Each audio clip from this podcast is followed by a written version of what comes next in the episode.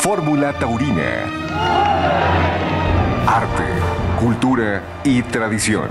Todo lo que rodea a la fiesta brava con Alejandro Silvetti y Heriberto Murrieta en Fórmula Taurina. Aquí comenzamos.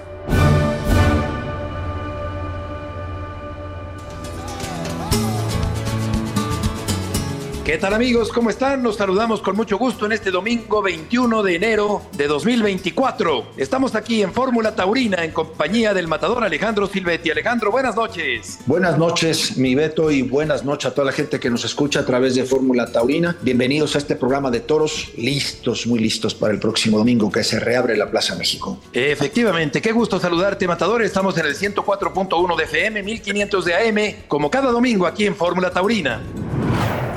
En el hilo del toreo, la ayuda que siempre ha brindado la tauromaquia a distintas causas que lo han necesitado a lo largo de la historia.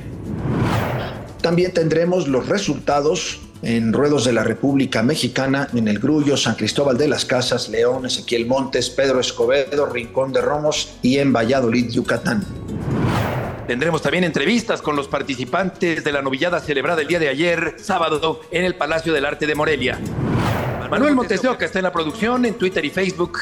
Estamos como arroba Fórmula Taurina, lo mismo que en Spotify. Y vamos a arrancar el programa del día de hoy. Esto es El Hilo del Toreo.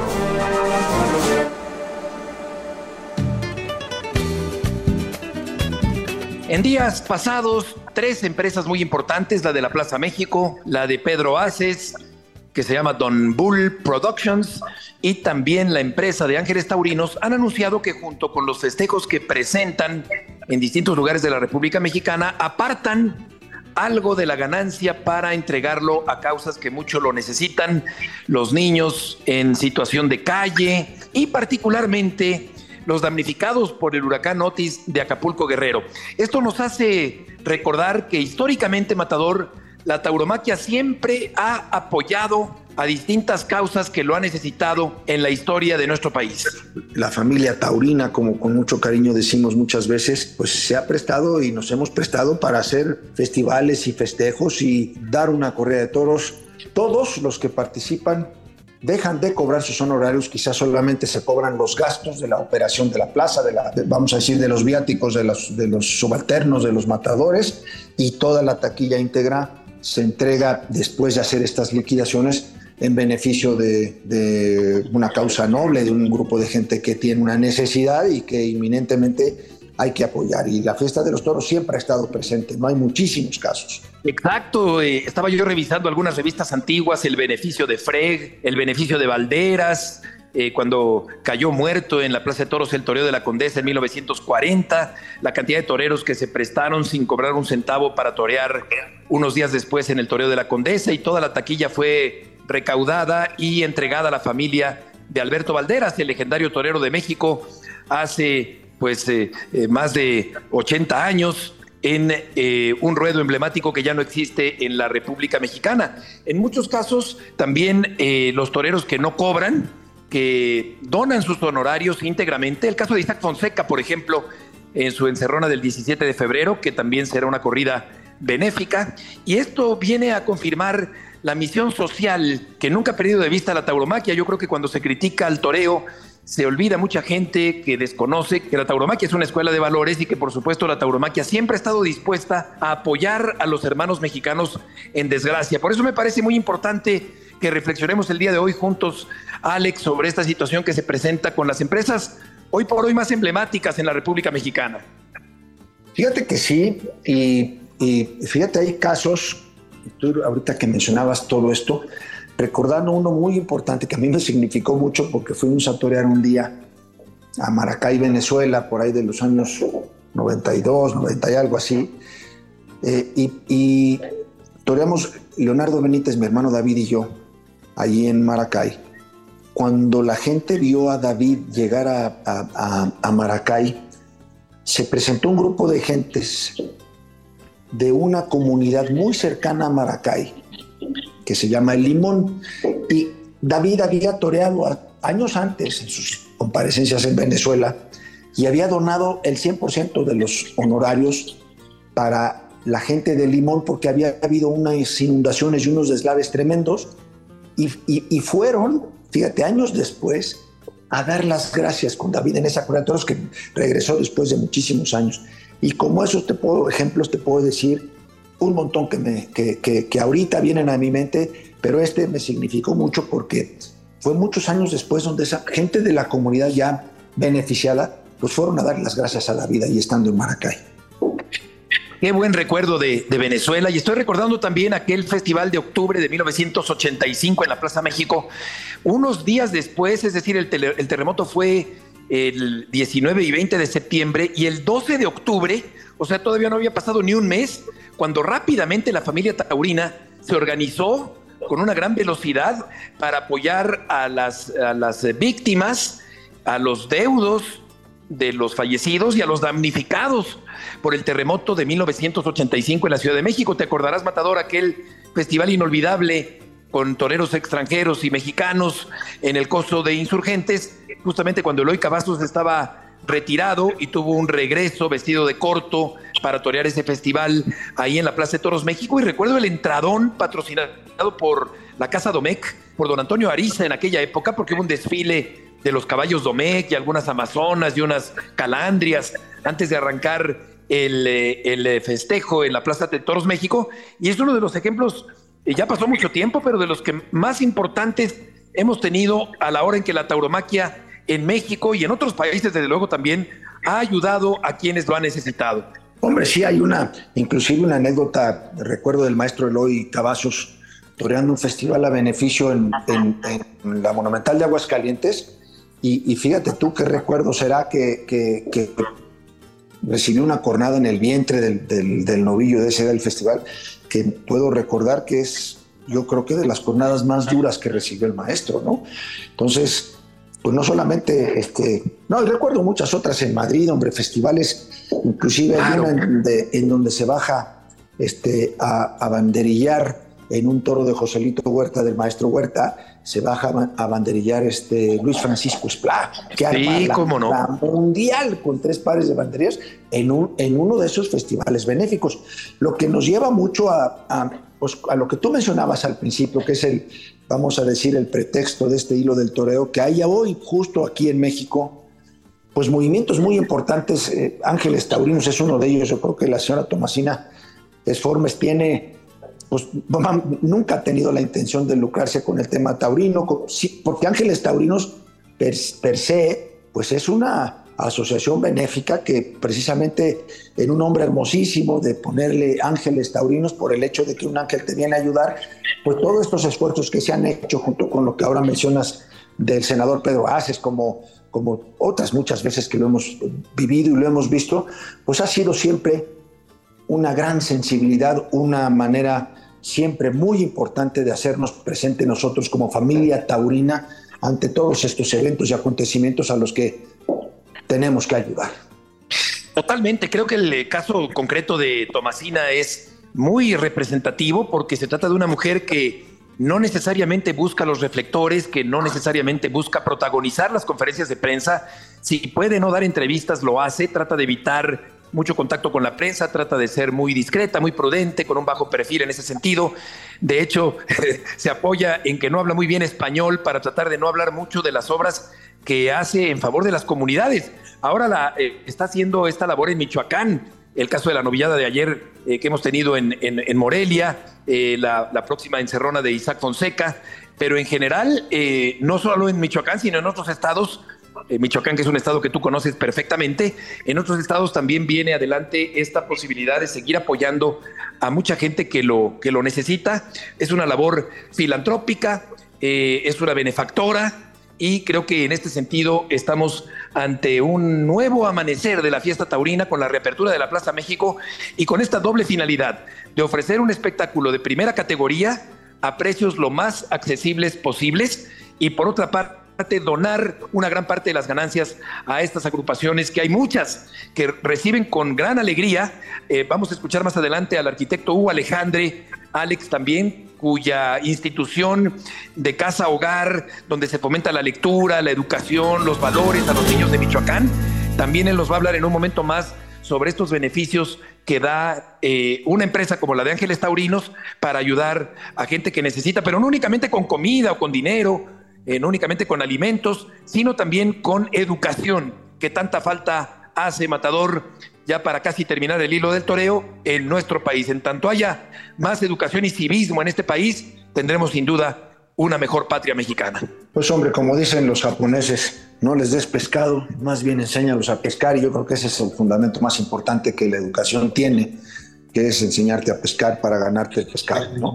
Y principalmente creo que esas sensibilidades no solamente tienen que ser con dinero entregado sin ninguna justificación o a un lugar donde no sirve, es indispensable que estas fundaciones tengan seriedad, que sean efectivamente creíbles eh, eh, y de dignas para que esos recursos no lleguen a un lugar a donde se pierdan, sino bien, dices tú, a cosas que tengan que ver con necesidades que la, que la gente que está dañada, que la gente que necesita, no solamente la parte de Acapulco que está destrozado, sino la gente que necesita eso y que necesita educación, o esos orfanatos, o esas partes de los niños y tantas cosas que sensiblemente se pueden apoyar como bien dices tú, con cosas que son más valiosas que el propio dinero, ¿no?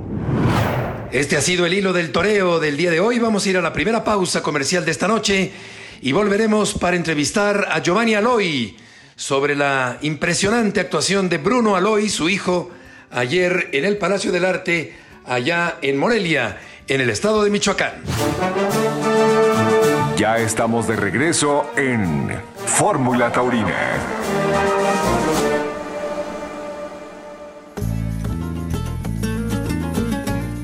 Esta noche aquí en Fórmula Taurina está Giovanni Aloy para platicar sobre la impresionante actuación de Bruno Aloy el día de ayer en el Palacio del Arte de Morelia. Giovanni. Mi Beto querido, es un gusto siempre para mí saludarte y con mucho cariño. Igualmente, Torero, ¿qué te pareció la actuación de tu hijo el día de ayer? Pues mira, Beto, pues qué te digo, Bruno ha trabajado muy fuerte, muy duro, con mucha vocación y sobre todo enfrentarse a su soledad en tres años en España, lo que todos los toreros pues van experimentando con una vocación brutal, pues yo creo que se vio reflejado el día de ayer todo ese esfuerzo y toda esa concentración y sobre todo su determinación y con esa vocación que tienen. Y sobre todo Bruno pues en, en enfrentar esta difícil carrera se vio yo creo ayer vaciado apuntado de, todo lo que ha pasado con él, con su vida, con su preparación, ¿no, Beto? Ya lo creo. ¿Qué tanto ha madurado como persona en este tiempo eh, cuando ha estado alejado de su país? Mira, yo creo que este, cuando tienes una determinación de esa magnitud, este, la vida misma te va guiando ha madurado como ser humano, como hijo, como persona, como torero, porque cuando tienes una determinación de esa magnitud, pues evidentemente vas superando obstáculos y golpes y este, te vas forjando, ¿no? Como cualquier persona. Pero Bruno de hace tres años, que fue un niño que se va a España con los deseos de ser torero, pues yo lo único que le pedía a cambio fue, le daba yo mi apoyo en términos económicos, mi bendición, pero que me regresara también una carrera, ¿no? Un estudio, que siguiera en la universidad y que no dejara eso. Entonces, entre su carrera como torero y, y, su vocación también al estudio, pues imagínate si no ha madurado en tres años. ¿no? ¿Qué fue lo que te pareció más importante, taurinamente hablando, de su actuación de ayer? Pues fue la, la conexión con la gente, ¿no? Su tauromaquia, su, idea, su forma artística de interpretar el toreo, pues la tengo yo un poco digerida porque pues lo he seguido por todos lados, ¿no? Pero el, el, el hecho que haya entrado en el ánimo, incluso sentimental del público, eso fue lo que a mí más me, impactó porque pues hubo momentos de, de gran respeto, de silencio, de la espera de lo que iba él a ejecutar y esa personalidad que manifestó el ruedo a mí fue lo que más me impactó, mi Beto. ¿Cómo llevarlo? ¿Cómo llevarlo de manera administrativa, me refiero, taurina? ¿Cómo consideras que se debe llevar la carrera de un novillero tan importante? A mí me parece el mejor novillero que tiene México en la actualidad. Pues mira, es, es, una pregunta muy, muy fuerte, ¿no? Porque tú, pues que estás enterado y inmerso en este mundo, conoces a profundidad lo que estás preguntando ahorita, ¿no? Es el llevar a cabo la, la trayectoria de un torero, pues no nomás este, conlleva el hecho de inteligencia y de administración y de compañías sino también de que los toros pues lo vayan respetando y pueda ir avanzando en esto. Él, se ha rodeado en España de gente muy capaz.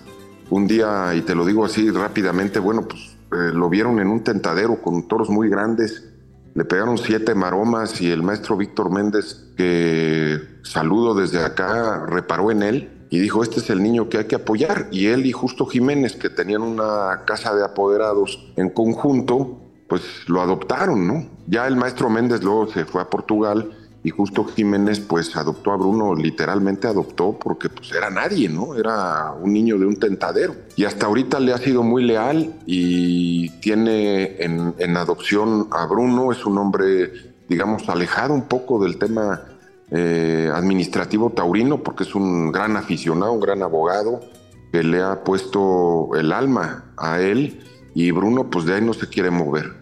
Y bueno, pues se han sumado varias personas, se ha sumado Antonio Rodríguez, banderillero, que le enseña día con día a torear, el maestro Tomás Campuzano, pues le ha tomado una, un gran cariño y un afecto profesional, el cual yo creo que desde que está en maestro Tomás en esto, Bruno ha evolucionado enormemente y con estas tres personas y con mi apoyo, aunque diga tímido, ¿verdad? Porque no quiero yo aparecer en el escenario, pues yo creo que por ahí se va a ir llevando su administración y sobre todo las tomas de decisiones y esperando que las grandes empresas pues sigan tomando en cuenta a Bruno para su desarrollo y eventualmente apuntar algo importante en la tauromaquia, ¿no?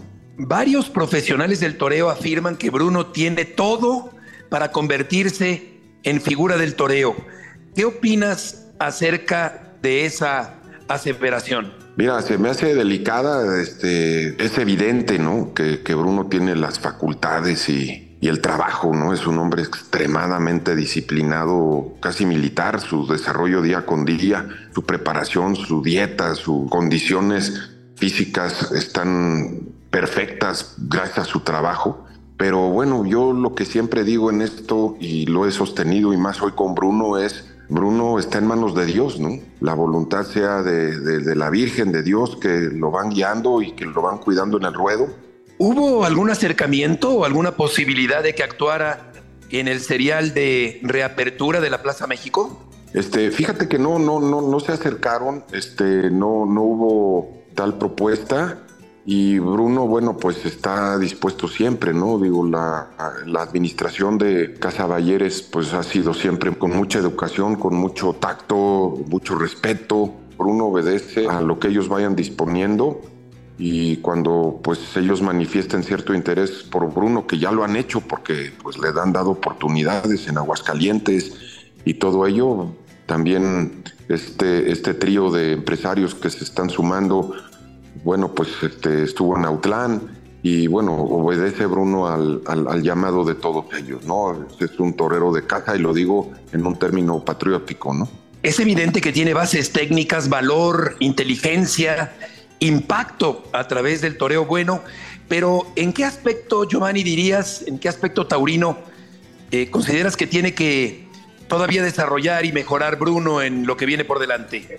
Pues mira, yo creo que lo más importante, y se lo dije justamente hoy en la mañana, es que se vuelva a sentar en su silla, ¿no? Y, aterrizar un poco lo que hizo, lo que tiene por hacer y seguirse preparando. Pero creo que Bruno tiene una facultad muy grande. él desarrolla con mucha rapidez el sitio de estar en un ruedo y bueno, yo creo que tiene que ir este, trabajando mucho en, seguir desarrollando su técnica, porque el toreo al final de cuentas es técnica. Yo, yo siento que un torero, como cualquier artista, se va forjando, va toreando de oído, como tú seguramente has escuchado este término. Sí. Y eso es lo que le va a dar la, la pauta, ¿no? Ir analizando lo que ha hecho y lo que hay por hacer, no ser repetitivo y sobre todo, pues fundarse en, su sentimiento y desarrollando la técnica paralelamente, ¿no? ¿Qué tanto sientes que repercutirá la actuación de ayer, considerando que Juan Toro transmitió la novillada en Morelia? Evidentemente, Bruno, pues en su actuación de ayer, pues dejó una, una huella, ¿no? Dejó una huella, un impacto. Pero sobre todo mi ánimo en esta, en esta pregunta que me haces es que la gente pues regresara en México a valorar lo que es la tauromaquia en un sentido distinto a lo que valoramos tú y yo, que somos pues, evidentemente muy aficionados a esto, profesionales los dos, pero el público en general, el no taurino, pueda entender y acercarse a lo que es este sentimiento y esta gran profesión de ser torero y que haya un ánimo no nomás en los taurinos, sino en la gente que hoy en día no, no, no sigue con constancia la, la tauromaquia, ¿no? Porque contrariamente a lo que dicen mucha gente, los animalistas, esta, esta manga de, falsarios, ¿no? Que, que creen proteger el, medio ambiente prohibiendo esto, pues es, lo contrario, ¿no? Yo, yo soy ganadero, tengo mis vacas, tengo mi campo,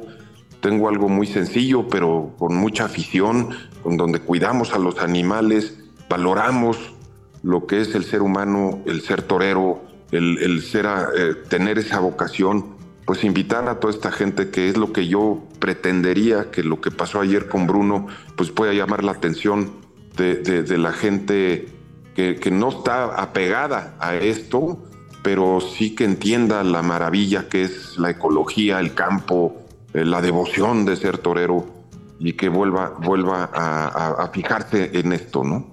Giovanni, ¿qué opinas de que esté programada una corrida de rejones en el serial de reapertura de la Plaza México y de la inclusión de tu hijo Fauro en ese cartel?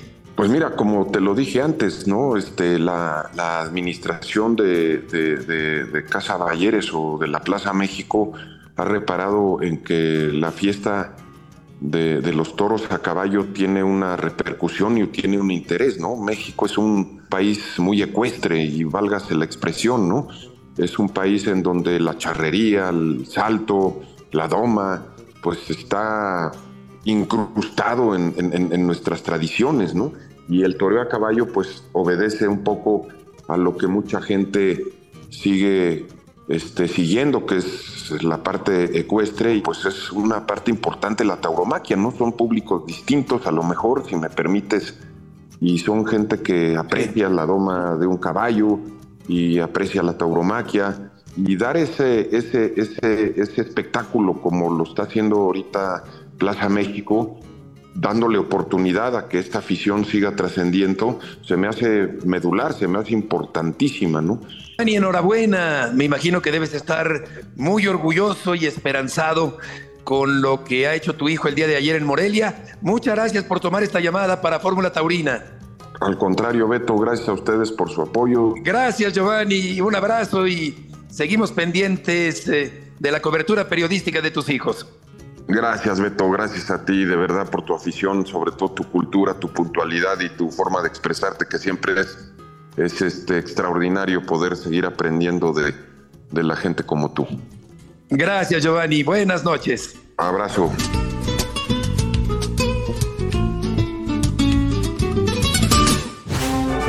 Ya estamos de regreso en la Fórmula Taurina.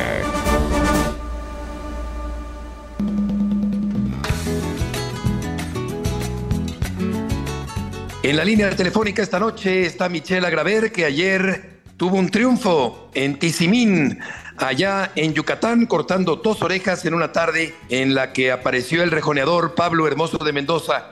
Michelle, mucho gusto en saludarte. ¿Cómo te va? Igualmente, Beto, un gusto eh, hablar contigo como siempre y, bueno, muy contento de, bueno, que ayer todo salió muy bien. Fue una tarde muy bonita y, bueno, agradeciéndote como siempre pues el tiempo que, que me estás brindando. Con mucho gusto, Torero. ¿Cómo fue la tarde? ¿Cómo se desarrolló? ¿Cómo es la plaza ahí en Tizimín? Suena un poco tópica la frase, pero es verdad que en Yucatán la tauromaquia se vive muy distinta, ¿no? Que al resto de, del país, incluso que al resto del mundo, ¿no? Y fue muy bonito, ¿no? Para empezar, cuando estaba llegando a Tizimín, por ahí de las doce y media, una de, del día, pues me topo con la sorpresa que ya la plaza estaba llena tres horas antes de la, de la corrida, ¿no? Algo que pues nunca me había tocado ver una expectación enorme, obviamente, en gran parte por el maestro Pablo Hermoso, ¿no? En su gira de, despedida. Para la gente que no sepa, aquí en Yucatán los cosos son artesanales, todos hechos de, madera, no llevan ni un solo clavo, todo es hecho a mano con hilo de, no me acuerdo cómo se llama el, material que utilizan, le dicen creo que, que es como el hilo de la palma, eh, que son las fibras de la palma y todo es hecho a mano y son tres pisos en Tizimín, un piso a nivel de tierra eh, que la gente pues ve por los hoyitos que, que, se hace con la forma de rombos de la madera, luego un, un piso en medio que son sillas y un tercer piso. Eh, entonces pues imagínate, ¿no? Una plaza totalmente de madera hecha a mano para cinco mil personas, pues es algo que, que impacta. Incluso el maestro Pablo Hermoso me lo comentaba, que, que le impresionó incluso pues más que la petatera, no tanto en el tamaño, sino en el tema de cómo estaba elaborada, porque la petatera tiene incluso como gradas, aunque sean de madera, pero son como gradas, aquí son puras sillas, la verdad que pues, en ese aspecto sí es, es, es, otro mundo, pero es muy bonito vivirlo. Y luego en el tema artístico, la verdad que salió todo, pues como decimos, ¿no? Todo ni mandado a hacer, ¿no? Lo, la corrida embistió, eh, pues tanto el maestro, pues qué decir, ¿no? Estuvo sensacional como prácticamente en todas sus tardes. Y yo tuve la suerte de toparme con, con, un, con un, lote bueno de, de, toros de Pepe Garfias, al que, al que pues tuve la suerte de, de, cuajarlo y a uno de ellos cortarle las dos orejas. Así que bueno, en líneas generales, pues muy contento, ¿no? De, de que haya sido una tarde de, éxito en todo aspecto. ¿Qué significa para ti la fotografía saliendo a hombros al lado de una figura histórica, el mejor rejoneador de la historia? Pues para mí lo personal, por muchos motivos, es, es muy significativo porque, bueno, por, por, por, el contexto de mi carrera, ¿no? Del haber empezado tan chico, pues yo tuve la oportunidad desde los 10, 11 años de, de actuar en muchas corridas mixtas con el maestro y poder abrirle plaza cuando era niño torero y novillero. Y, bueno, pues 15 años después de esas primeras ocasiones que podía, bueno, y no solo eso, ¿no? Sino, de, pues desde niño lo veía como un, como un ídolo, como lo que es, ¿no? Y de repente, pues 15 años después estar alternando con él ya como matador de toros y encima pues poder compartir una, una salida a hombros más junto a él, porque gracias a Dios pues no, no, no ha sido la única que he tenido con él, pero pues la de ayer fue fue especial por, por muchos motivos, también por volver a Tizimín, que después de, de, la Plaza de Toros Mérida, obviamente, pues es la feria más importante de Yucatán en lo que respecta a lo, a lo taurino. Yo llevaba más de seis o siete años sin torear ahí, entonces pues, bueno, fue muy bonito. Eh, mañana, el, el, 22, volvemos a alternar juntos eh, eh, aquí también en Yucatán, en Temash, otro, otro municipio cercano a Mérida, y, y la verdad que pues muy contento también por por lo que representa, ¿no? Que una figura de esa envergadura, pues, pues venga a torear a las plazas de, Yucatán. Eh, pues me siento un poco partícipe de ello, ya que, bueno, pues parte de, de, del convencimiento mío hacia el maestro y hacia su administración de, que acepten torear en, un, pues en plazas típicas, pues la verdad que, le da importancia y relevancia a la que debería tener los pueblos de, de, Yucatán, que hasta ahorita se le está empezando a dar el valor que tiene en la fiesta brava de, de todo el país. Me comentaba tu hermano André que tu padre sufrió recientemente una cornada y quería saber cómo se encuentra. Sí, pues fíjate que mi papá eh, estos últimos años pues ha toreado conmigo y con mi hermano de banderillero, tanto aquí como en Europa.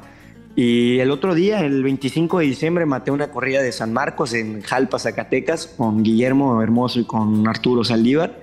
Y mi primer toro, el primer toro de mi lote, a la hora de él estar lidiando para el tercio de banderillas, pues se le coló y le pegó una cornada de dos trayectorias en la, en la ingle, en la pierna derecha. Y pues obviamente, pues sí nos asustamos mucho, ¿no? Imagínate como hijo, pues que está toreando a tu padre contigo y de repente le pegan una cornada y tú tienes que quedarte ahí en el ruedo, ¿no? Sin saber exactamente pues el alcance, ¿no? Son momentos pues bastante angustiosos, pero gracias a Dios pues dentro de todo pues no fue una cornada que comprometía su vida. Mi papá la verdad que es un hombre, yo lo admiro mucho y con mi hermano lo hablamos, ¿no? La afición que tiene eh, mi papá, los 10, 12 días fuimos al campo y, y, salió a pegar unos muletazos y pues inclusive toreó con mi hermano Antier en, en San Cristóbal de las Casas y conmigo ayer, o sea, ya volvió a torear, la verdad que que es increíble, ¿no? Que a pesar de que pues tiene 62 años, pues el hombre con la afición que tiene y, y, y, el buen estado de forma que tiene, pues es un ejemplo, ¿no? Para nosotros con 26, 25 años, pues, pues imagínate el esfuerzo que tenemos que hacer si, si sí. después de, de, una jornada tu papá con 60 años está a los 15 días toreando, pues es, es un ejemplo, es una motivación y, y gracias a Dios está bien y tanto el Galo como a principio de mes de diciembre también sufrió una fractura de clavícula, sí. no para final de mes, pues fue un mes accidentado, ¿no? Para la familia. Claro. Matador, eh, ¿cuál es tu opinión sobre la reapertura inminente el próximo domingo de la Plaza de Toros México? En el aspecto motivacional para un torero creo que vuelves a tener esperanzas, ¿no? Porque con todo respeto para el resto de plazas del país, incluso las más importantes, ¿no? Como Guadalajara o Aguascalientes o Mérida, pues la México es la México, ¿no? Y se cuece aparte y, nos hacía falta ese aliciente, porque al final, pues la ilusión de uno es ir a México, cortar una oreja, cortar dos orejas y abrir y, y buscarse contratos después de eso, ¿no? Y, y el hecho de que vuelva eh, para los toreros eh, que estamos, pues ahí buscando una oportunidad, pues es una motivación, ¿no? Para seguir preparándonos y luego para la tauromaquia, pues yo creo que es la medicina, por decirlo de una manera, que le hacía falta hoy por hoy a la tauromaquia en el país, que, que la plaza más, más importante, pues no solo de México, ¿no? sino de América y del mundo, después de Madrid, yo creo la más importante, pues vuelve a abrir sus puertas, ¿no? Matador, ¿qué consideras que se tiene que hacer para darle continuidad a la efervescencia que ya se siente en torno a la reapertura del coso de insurgentes? Creo que, que la México tiene un punto a favor que es el aforo y de la mano de tener un aforo tan grande, pues creo que se puede jugar mucho con los precios, ¿no? Para, para poder promover que la gente asista, no solo a las corridas, porque sabemos que pues las fechas claves, como va a ser la reapertura o el 4 y 5 de febrero y los carteles con las figuras, pues por supuesto que va a ir la gente, ¿no? Pero luego en carteles más modestos, por decirle de una manera, pues buscar la manera de atraer público que, que, que, quizá hasta cierto punto a veces es un poco cazacarteles, pues buscar la manera entre los precios o en promociones, no sé, pues ver la manera de que no solo en las fechas claves se vea gente, ¿no? Que incluso en una novillada como pasaba hace 20, 25 años que toreaba Federico Pizarro o Adrián Flores o el mismo maestro Juli, pues que habían entradas de 20, 25 mil personas, pues aspirar a, a, a regresar a esas épocas, ¿no? Y yo creo que puede haber la manera, si un 5 de febrero hay 40 mil personas para ver un cartel de, de, figuras del toreo, pues ¿por qué no buscar la manera que un 16 de junio en una novillada, pues puedan haber 10, 15 mil personas, ¿no? Yo creo que ahí estaría la clave, en el que sea un éxito la reapertura de la México, no solo para corto plazo, ¿no? Para estas 9 o 10 corridas, sino para un mediano largo plazo, que en teoría yo creo que es lo que todos en la industria taurina estamos buscando. Definitivamente. Y por último, Matador, ¿cómo te encuentras, Michelle, a estas alturas de tu carrera? Pues me acuerdo que, que, que hablamos, eh, Beto, hace ya creo que un poquito más de un año para mi décimo aniversario de, sí. de, de, Alternativa y, y, bueno, pues te comentaría un poco en, en, esencia lo, lo mismo en el aspecto de que me encuentro en un buen momento profesional, ¿no? Pues ya con la madurez de mis, bueno, acabo de cumplir 26 años y, do, y casi 12 años de Alternativa, pues pues obviamente un, una madurez distinta a la que tenía cuando, cuando recién tomé la alternativa, que fue la época pues paradójicamente en la que más toreé, pero menos cuajado estaba. Y ahora pues es cuando menos se está toreando uno y cuando mejor se encuentra delante la cara de los toros. Pero bueno, al mismo tiempo ya no tengo esa ansia o esas prisas, ¿no? Que quizá tenía de niño o de joven. Y, y, lo estoy tomando todo con, con, más paciencia, ¿no? Porque sé que algún día, espero que no sea, que no se tome mucho tiempo, porque tampoco se trata de eso, ¿no? Pero estoy seguro que siguiendo este ritmo y, manteniendo pues, la ilusión que tengo ahora y el nivel que, que, he intentado demostrar en las pocas actuaciones que he tenido en estos últimos dos años, pues creo que, que, que, tiene que llegar, ¿no? Una tarde en México, en, no sé, en Guadalajara, en Mérida, en Aguascalientes, donde pues se pueda dar la vuelta de tuerca que necesita mi carrera, pues para, para encontrar el sitio que, pues no voy a decir que creo que merezco porque suena un poco pedante, pero sí el sitio que me gustaría tener, ¿no? Eh, como, como torero, o al menos el que uno sueña. Y, creo que ese tren debe de llegar y uno pues tiene que estar ahí para, para aprovecharlo. Por el momento, pues así sea en Tisimingo, en Madrid, en la tarde que tenga uno por delante, tiene que, que pues dar su máximo esfuerzo, tanto en lo taurino, como en lo técnico y como, como pues en, en, en, lo estadístico también, ¿no? Que son las orejas, al final de cuenta que yo no soy muy fan de eso para medir la calidad de un torero, pero desgraciadamente pues es una es, una, es un parámetro, ¿no? Para medir el nivel de los toreros, pues hay que, que intentar todos los días que tenga la oportunidad uno de vestirse de luces, pues, pues demostrarlo de esa manera, ¿no? Y, y bueno, espero que llegue eh, el día, que la próxima entrevista que tengamos pues sea para recordar estas que hemos hecho y, y hablar de, de, de, que pues sí se llegó a, a ese sueño que, que, uno tiene. Seguro que sí. Michelle, muchas gracias. Mis mejores deseos. Gracias por tomar esta llamada y que te vaya muy bien.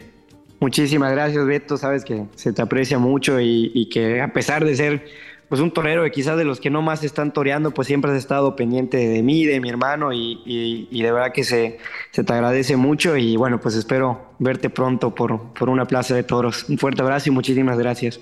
Igualmente, Michelle, que te vaya muy bien. Michelle Agraver esta noche aquí en Fórmula Taurina. Fórmula Taurina.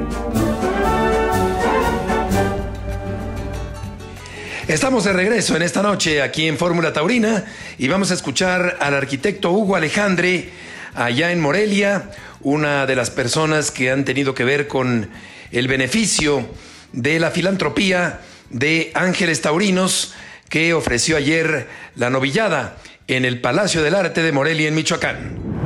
Hugo, ¿en qué consiste esta labor de ayuda y de apoyo para la educación de los niños de Morelia?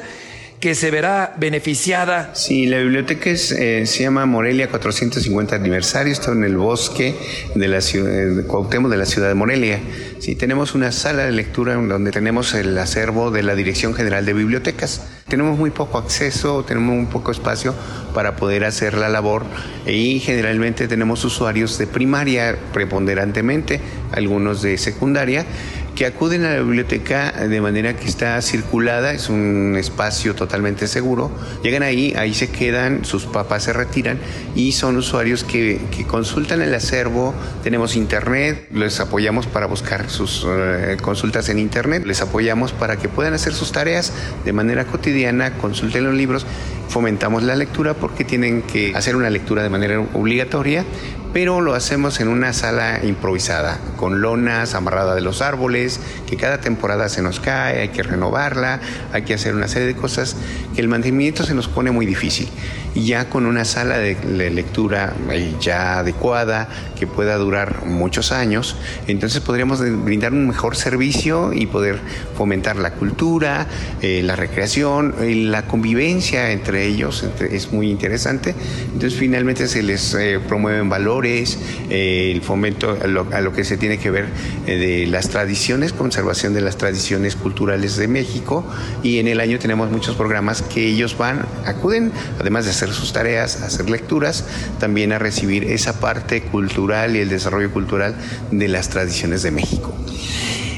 ¿Qué opinas, arquitecto, de que la tauromaquia apoye a otras causas que no son estrictamente taurinas, pero que ayudan a la sociedad mexicana. Eh, pues excelente. De hecho, por ahí, eh, a un lado de la biblioteca y en el mismo bosque, observamos que algunos toreros, algunos matadores van y este, entrenan, entrenan de esa manera y nosotros pues muchos de los niños observan el arte de la tauromaquia, no nada más como una cuestión de diversión, sino como todo un arte. Y pues, pues estamos muy agradecidos que nos hayan ofrecido este apoyo para poder iniciar ya la reunión de poder reunir fondos para poder construir esta sala de al aire libre, por supuesto. ¿Cómo se dio el primer contacto entre Ángeles Taurinos y tú? El director que acaba de jubilarse, el contador Oscar Tapia, él fue el fundador de esta actividad, duró 15 años realizando esta noble labor. Él fue el que nos contactó. Vamos a escuchar a continuación a Roberto Fernández Elquitos, cuyo hijo César actuó en la novillada de ayer en el Palacio del Arte en Morelia, Michoacán. Roberto, qué gusto saludarte, Matador. ¿Cómo va la carrera de tu hijo? Pues va ahí como todo, complicadita, pero ahí va luchando, está toreando en Francia, este año toreó cerca de 18 festejos sin caballos, allá debuta hasta este año con caballos y aquí ya lleva cuatro festejos en México y creo que va poco a poco, una difícil profesión. Ya lo creo, tú la conoces perfectamente bien por dentro, como torero, como apoderado. La reapertura de la Plaza México, ¿qué tanto sientes que puede ayudar para reactivar a nivel nacional la tauromaquia? No, pues es nuestro tanque de oxígeno que nos hacía falta y yo creo que a partir de ahí es donde va a empezar a jerarquizar a los toreros y sobre todo a dar esa nueva eh, ilusión a la afición taurina. Yo creo que tu hijo no tenía escapatoria con un papá torero, pero sin embargo tuvo en algún momento alguna idea de dedicarse a otra cosa que no fuera el toreo. No, de hecho comenzó tarde porque él estaba estudiando en la universidad, me dio la sorpresa final de la prepa que quería ser torero, ha terminado su carrera y ahora pues ya se dedica de lleno a, a los toros. ¿Cuál es su carrera? Él es licenciado en literatura. Ah, qué maravilla. Por otra parte, ¿qué opinas del cartel de la reapertura del Coso de Insurgentes? Hombre, un cartel muy bonito, la, la máxima figura de México, la máxima figura del toreo mundial, que es Roca Rey, y Diego Silvete, que es un torero que da la batalla en todos lados, un gran torero y, y que está a punto de hacerse vivo el toreo. A Joselito lo conoces desde sus inicios.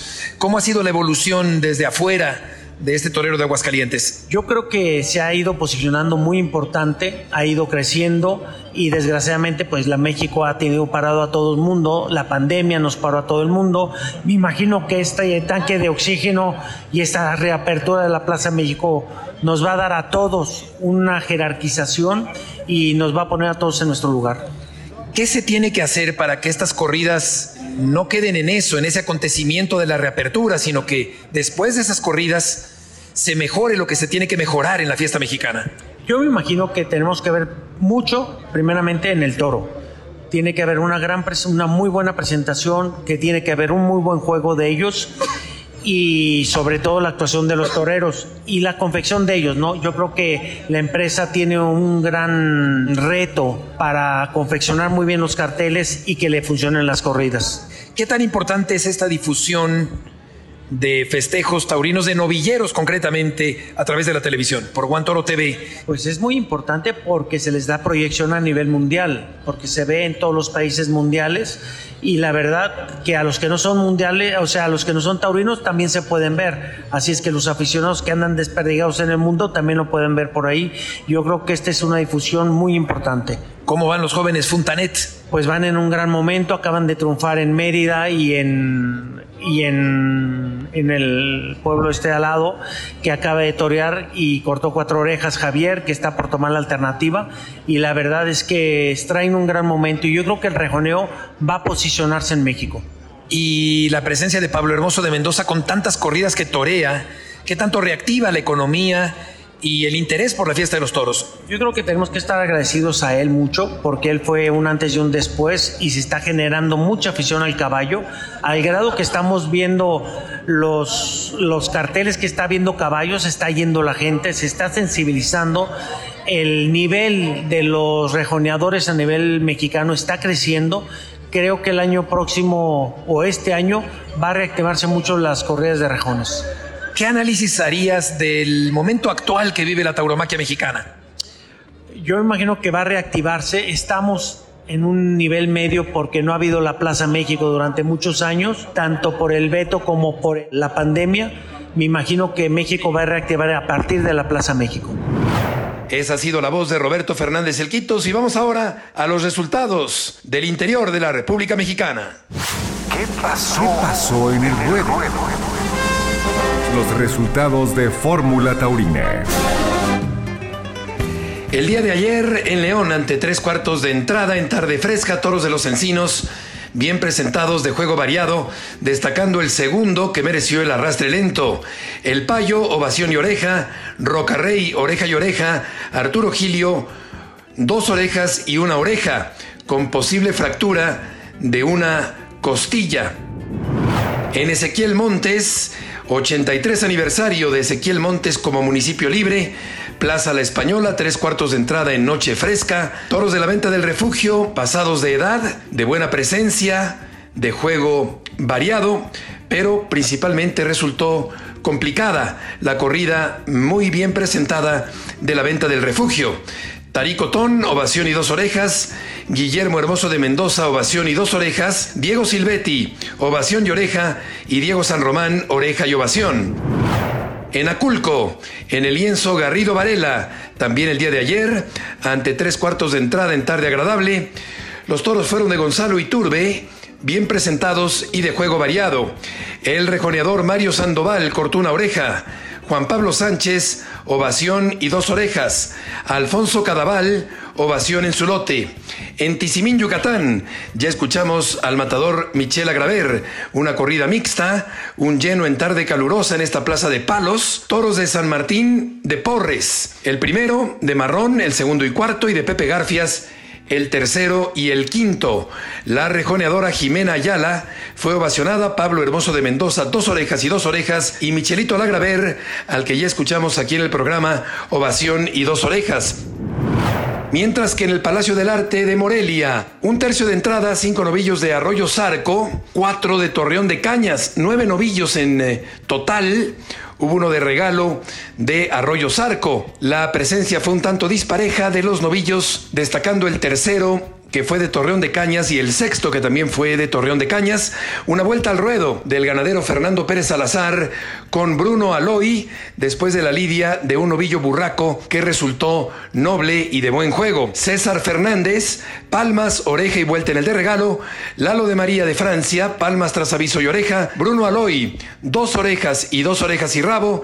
Y Andrés García, ovación en su primero y ovación tras un aviso en su segundo novillo. Muchísimas gracias, mi Beto, por estos resultados de toda la jornada taurina en la República Mexicana. Y también, amigos nuestros, muchísimas gracias a ustedes por escucharnos en esta tribuna taurina de Fórmula Taurina. Gracias, buenas noches y suerte siempre. El público salió toreando. Los esperamos el próximo domingo 9 de la noche en nuestra Fórmula Taurina con Alejandro Silvetti y Heriberto Murrieta. Fórmula Taurina